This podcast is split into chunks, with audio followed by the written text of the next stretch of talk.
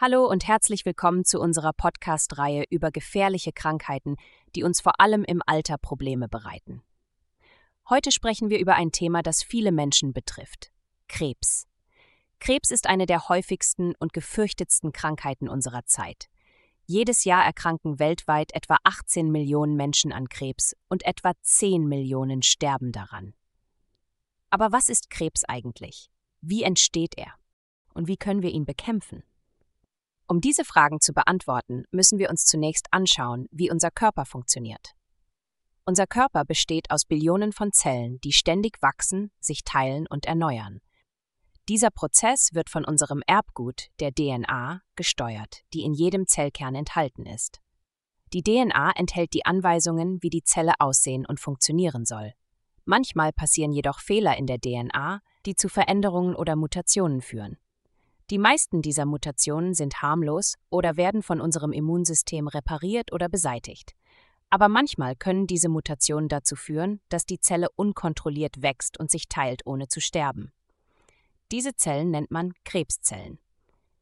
Krebszellen bilden Klumpen oder Geschwülste, die Tumore genannt werden.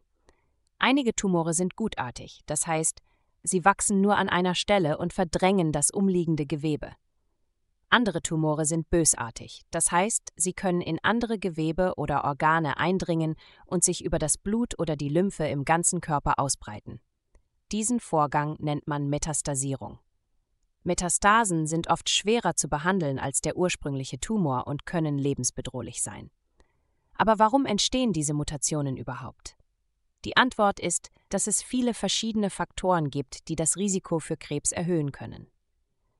Einige dieser Faktoren sind genetisch bedingt, das heißt, sie werden von den Eltern an die Kinder vererbt.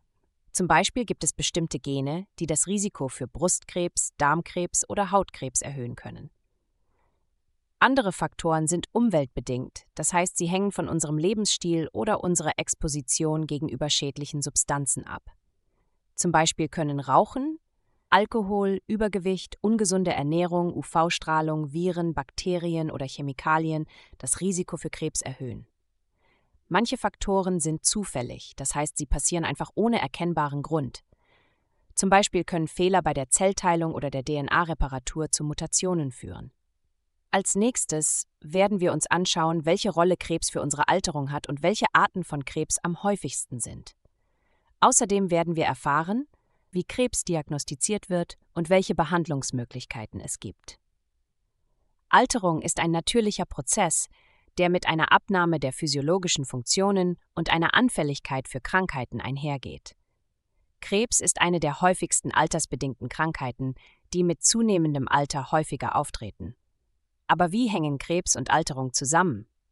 Die Antwort ist nicht so einfach, wie man vielleicht denkt. Es gibt nämlich eine wechselseitige Beziehung zwischen Krebs und Alterung, die sowohl positiv als auch negativ sein kann. Einerseits kann Alterung das Risiko für Krebs erhöhen, indem sie die Anhäufung von DNA-Schäden und Mutationen fördert, die zu unkontrolliertem Zellwachstum führen können. Zudem kann Alterung das Immunsystem schwächen, das normalerweise Krebszellen erkennt und eliminiert. Einige Faktoren, die mit Alterung verbunden sind, wie chronische Entzündungen, Oxidativer Stress oder Stammzellerschöpfung können ebenfalls das Krebsrisiko erhöhen. Andererseits kann Krebs auch die Alterung beschleunigen, indem er die Zellen und das Gewebe schädigt und die Lebensqualität beeinträchtigt. Krebszellen produzieren verschiedene Substanzen, die das umliegende Gewebe verändern und eine vorzeitige Alterung auslösen können. Zum Beispiel können Krebszellen die Bildung von Sauerstoffradikalen erhöhen, die die DNA und andere Zellbestandteile schädigen können. Krebszellen können auch die Telomere verkürzen, die die Enden der Chromosomen schützen und die Zellteilung begrenzen. Kurze Telomere sind ein Zeichen von Zellalterung und können zu Zellfunktionseinbußen oder Zelltod führen. Darüber hinaus können Krebszellen das Altern von Stammzellen beeinflussen, die für die Erneuerung und Reparatur von Geweben verantwortlich sind. Krebszellen können Stammzellen entweder erschöpfen oder in einen Zustand der Seneszenz versetzen, der durch einen dauerhaften Wachstumsstopp und eine erhöhte Sekretion von entzündlichen Faktoren gekennzeichnet ist. Seneszente Stammzellen können die Funktion und Regeneration von Geweben beeinträchtigen und das Krebsrisiko erhöhen. Nicht nur Krebs selbst, sondern auch die Behandlung von Krebs kann die Alterung beeinflussen. Einige Krebstherapien wie Chemotherapie oder Strahlentherapie können zwar Krebszellen abtöten, aber auch gesunde Zellen schädigen und zu DNA-Schäden, oxidativem Stress, Entzündungen, Telomerverkürzung oder Stammzellerschöpfung führen. Diese Effekte können zu einer beschleunigten Alterung und zu Langzeitfolgen wie Herz-Kreislauf-Erkrankungen, neurologischen Störungen oder einem erhöhten Risiko für einen zweiten Krebs beitragen. Wie Sie sehen, ist die Beziehung zwischen Krebs und Alterung sehr komplex und noch nicht vollständig verstanden. Es gibt jedoch einige Strategien, die sowohl der Prävention als auch der Behandlung von Krebs und Alterung dienen können. Dazu gehören eine gesunde Ernährung, körperliche Aktivität, Stressabbau, Rauchverzicht, Impfungen, Früherkennung und personalisierte Therapien. Diese Strategien können dazu beitragen, die DNA-Schäden und Mutationen zu reduzieren, das Immunsystem zu stärken, die Entzündung zu hemmen, die Telomere zu schützen, die Stammzellfunktion zu erhalten und die Lebensqualität zu verbessern. Nachdem wir nun etwas über die Rolle von Krebs für unsere Alterung erfahren haben, wollen wir uns nun anschauen, welche Arten von Krebs am häufigsten sind. Laut der Weltgesundheitsorganisation WHO waren die häufigsten Krebsarten im Jahr 2020 Brustkrebs, Lungenkrebs, Darmkrebs, Prostatakrebs, Hautkrebs und Magenkrebs. Diese Krebsarten machen zusammen mehr als die Hälfte aller Krebsfälle weltweit aus. Die häufigsten Todesursachen durch Krebs waren Lungenkrebs, Darmkrebs, Leberkrebs, Magenkrebs und Brustkrebs. Diese Krebsarten machen zusammen mehr als die Hälfte aller Krebstodesfälle weltweit aus. Die Häufigkeit und die Verteilung der verschiedenen Krebsarten hängen jedoch von vielen Faktoren ab, wie dem Alter, dem Geschlecht, der geografischen Region, der ethnischen Zugehörigkeit, der genetischen Veranlagung und dem Lebensstil. Zum Beispiel ist Brustkrebs die häufigste Krebsart bei Frauen, während Prostatakrebs die häufigste Krebsart bei Männern ist. Lungenkrebs ist die häufigste Krebsart in Europa und Nordamerika, während Magenkrebs die häufigste Krebsart in Ostasien ist. Hautkrebs ist die häufigste Krebsart bei Menschen mit heller Haut, während Leberkrebs die häufigste Krebsart bei Menschen mit chronischer Hepatitis-Infektion ist. Um die verschiedenen Krebsarten besser zu verstehen, müssen wir wissen, wie sie diagnostiziert werden und welche Behandlungsmöglichkeiten es gibt. Die Diagnose von Krebs basiert auf einer Kombination von verschiedenen Methoden, wie körperlicher Untersuchung, Laboruntersuchungen, bildgebenden Verfahren und Gewebeentnahme. Die körperliche Untersuchung kann Hinweise auf mögliche Krebserkrankungen liefern, wie zum Beispiel Veränderungen der Hautfarbe, Schwellungen oder Knoten. Die Laboruntersuchungen können Anomalien im Blut oder Urin aufdecken, die auf eine Krebserkrankung hinweisen können, wie zum Beispiel erhöhte oder verminderte Anzahl von Blutzellen, erhöhte Enzyme oder Marker. Die bildgebenden Verfahren können das Innere des Körpers sichtbar machen und mögliche Tumore oder Metastasen erkennen, wie zum Beispiel Röntgen, Ultraschall, Computertomographie, Magnetresonanztomographie oder Positronenemissionstomographie, PETI. Die Gewebeentnahme oder Biopsie ist die endgültige Methode zur Diagnose von Krebs, bei der eine Probe von verdächtigem Gewebe entnommen und unter dem Mikroskop untersucht wird, um festzustellen, ob es sich um Krebszellen handelt oder nicht. Die Behandlung von Krebs hängt von der Art, dem Stadium, der Lage und der Ausbreitung des Krebses ab, sowie von dem allgemeinen Gesundheitszustand und den Präferenzen des Patienten. Die wichtigsten Behandlungsmethoden für Krebs sind Operation, Strahlentherapie, Chemotherapie, Immuntherapie, zielgerichtete Therapie und Hormontherapie. Die Operation ist die älteste und häufigste Behandlungsmethode für Krebs, bei der der Tumor und das umliegende Gewebe chirurgisch entfernt werden. Die Strahlentherapie ist die Anwendung von hochenergetischen Strahlen, die Krebszellen abtöten oder ihr Wachstum verlangsamen können. Die Chemotherapie ist die Anwendung von Medikamenten, die Krebszellen abtöten oder ihr Wachstum verlangsamen können. Die Immuntherapie ist die Anwendung von Medikamenten oder Substanzen, die das Immunsystem stimulieren oder modifizieren, um Krebszellen zu erkennen und zu zerstören. Die zielgerichtete Therapie ist die Anwendung von Medikamenten, die spezifische Merkmale oder Moleküle von Krebszellen angreifen, die für ihr Wachstum oder ihre Überlebensfähigkeit verantwortlich sind. Die Hormontherapie ist die Anwendung von Medikamenten, die die Wirkung oder Produktion von Hormonen blockieren oder verändern, die das Wachstum von bestimmten Krebsarten wie Brustkrebs oder Prostatakrebs beeinflussen können. Diese Behandlungsmethoden können allein oder in Kombination angewendet werden, je nach dem individuellen Fall des Patienten. Die Behandlung von Krebs ist jedoch nicht immer einfach oder erfolgreich. Es gibt viele Herausforderungen und Nebenwirkungen, die die Wirksamkeit und die Verträglichkeit der Therapien beeinträchtigen können. Zum Beispiel können Krebszellen Resistenzen gegen die Behandlung entwickeln, indem sie ihre Merkmale oder Moleküle verändern oder ausschalten, die von den Medikamenten angegriffen werden. Außerdem können die Behandlungen das gesunde Gewebe schädigen und zu unerwünschten Reaktionen führen, wie Übelkeit, Haarausfall, Müdigkeit, Infektionen, Blutungen oder Schmerzen. Diese Nebenwirkungen können die Lebensqualität und die psychische Gesundheit der Patienten beeinträchtigen und eine zusätzliche Unterstützung erfordern. Fasten und Krebs. Was steckt dahinter? Viele Menschen fragen sich, ob Fasten eine Rolle bei der Vorbeugung oder Behandlung von Krebs spielen kann. Die wissenschaftlichen Erkenntnisse dazu sind noch nicht eindeutig, aber es gibt einige spannende Hinweise, die das Potenzial des Fastens aufzeigen. In dieser Folge werden wir uns anschauen, wie Fasten den Körper und die Krebszellen beeinflussen könnte, welche Studien es dazu gibt und was man beachten sollte, wenn man fasten möchte. Fasten ist der freiwillige Verzicht auf Nahrung für eine bestimmte Zeit, meist zwischen 12 und 72 Stunden. Fasten kann verschiedene Effekte auf den Stoffwechsel, das Immunsystem, die Zellfunktion und die Genexpression haben, die sowohl die Gesundheit als auch die Krankheit beeinflussen können.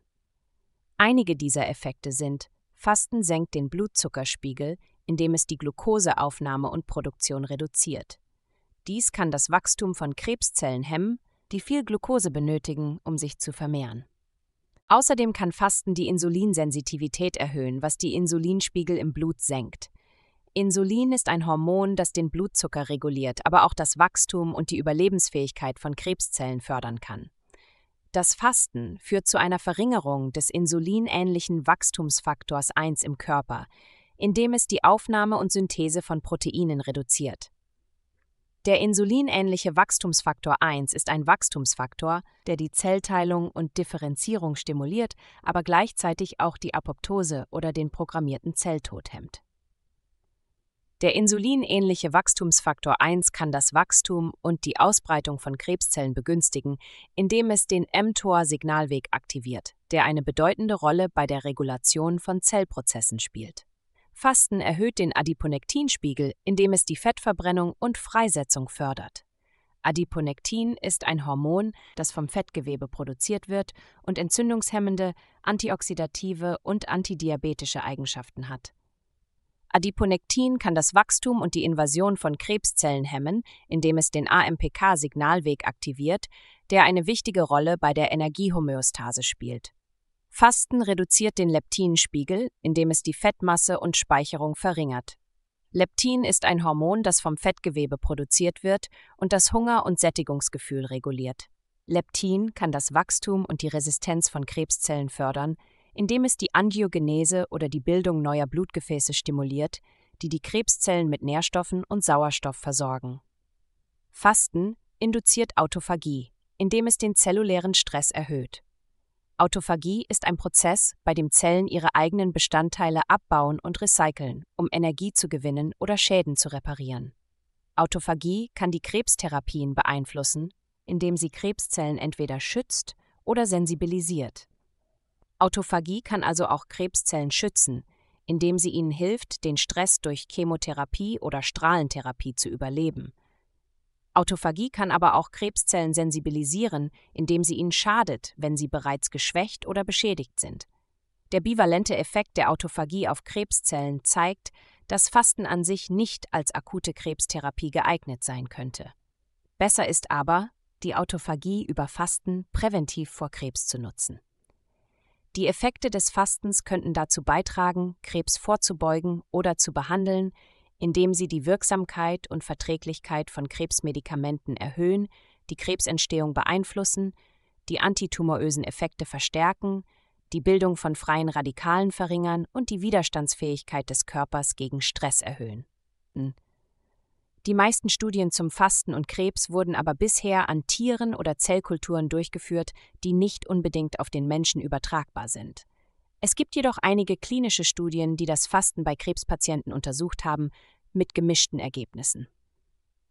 Einige Studien haben gezeigt, dass Fasten vor oder nach einer Chemotherapie die Nebenwirkungen der Behandlung reduzieren und die Lebensqualität der Patienten verbessern könnte. Zum Beispiel ergab eine systematische Übersichtsarbeit und Meta-Analyse von neun Studien, dass Fasten die chemotherapiebedingte Toxizität reduzieren und die antitumorale Wirkung der Chemotherapeutika verstärken könnte, wenn es mit der Chemotherapie kombiniert wird. Außerdem berichtete eine Studie, die auf dem Kongress der Europäischen Gesellschaft für medizinische Onkologie 2023 vorgestellt wurde, dass Kurzzeitfasten während der Chemotherapiezyklen die Lebensqualität von Patientinnen mit frühem Brustkrebs verbesserte und Müdigkeit zu vermeiden schien, ohne unerwünschte Effekte. Andere Studien haben jedoch keinen klaren Zusammenhang zwischen Fasten und der Reduktion von häufigen Nebenwirkungen wie Übelkeit, Erbrechen, Schwäche und Magen-Darm-Beschwerden gefunden. Es ist mehr Forschung nötig, um die Auswirkungen des Fastens auf die Chemotherapieergebnisse zu bestimmen. Fasten ist also kein Wundermittel gegen Krebs, aber auch kein Tabu. Es ist eine persönliche Entscheidung, die von vielen Faktoren abhängt, wie dem Gesundheitszustand, dem Behandlungsplan, den Präferenzen und den Zielen des Patienten. Fasten kann einige Vorteile für Krebspatienten haben, aber auch einige Risiken und Herausforderungen. Deshalb sollte man immer mit seinem Onkologen oder seinem Betreuungsteam sprechen, bevor man sich für das Fasten entscheidet. Fasten ist kein Ersatz für eine medizinische Behandlung, sondern höchstens eine ergänzende Maßnahme. Fasten sollte auch nicht zu lange oder zu oft durchgeführt werden, da es zu Mangelernährung, Gewichtsverlust, Muskelschwund, Schwächung des Immunsystems oder anderen Komplikationen führen kann. Fasten sollte auch nicht zu einer Obsession oder einem Zwang werden, sondern zu einem bewussten und freiwilligen Akt. Fasten sollte auch nicht zu einem Verzicht oder einer Bestrafung werden, sondern zu einer Wahl und einer Chance. Fasten ist also eine spannende und vielversprechende Möglichkeit, die Krebsforschung und Therapie zu bereichern aber auch eine komplexe und individuelle Angelegenheit, die eine sorgfältige Abwägung und Beratung erfordert. Wir hoffen, diese Episode hat Ihnen gefallen und Ihnen wertvolle Einblicke gegeben. Wenn Ihnen unser Inhalt gefällt, vergessen Sie nicht, ihn zu liken, zu abonnieren und mit Ihren Freunden zu teilen. Ihr Interesse und Ihre Unterstützung bedeuten uns viel. Bis zum nächsten Mal. Vielen Dank für Ihre Aufmerksamkeit.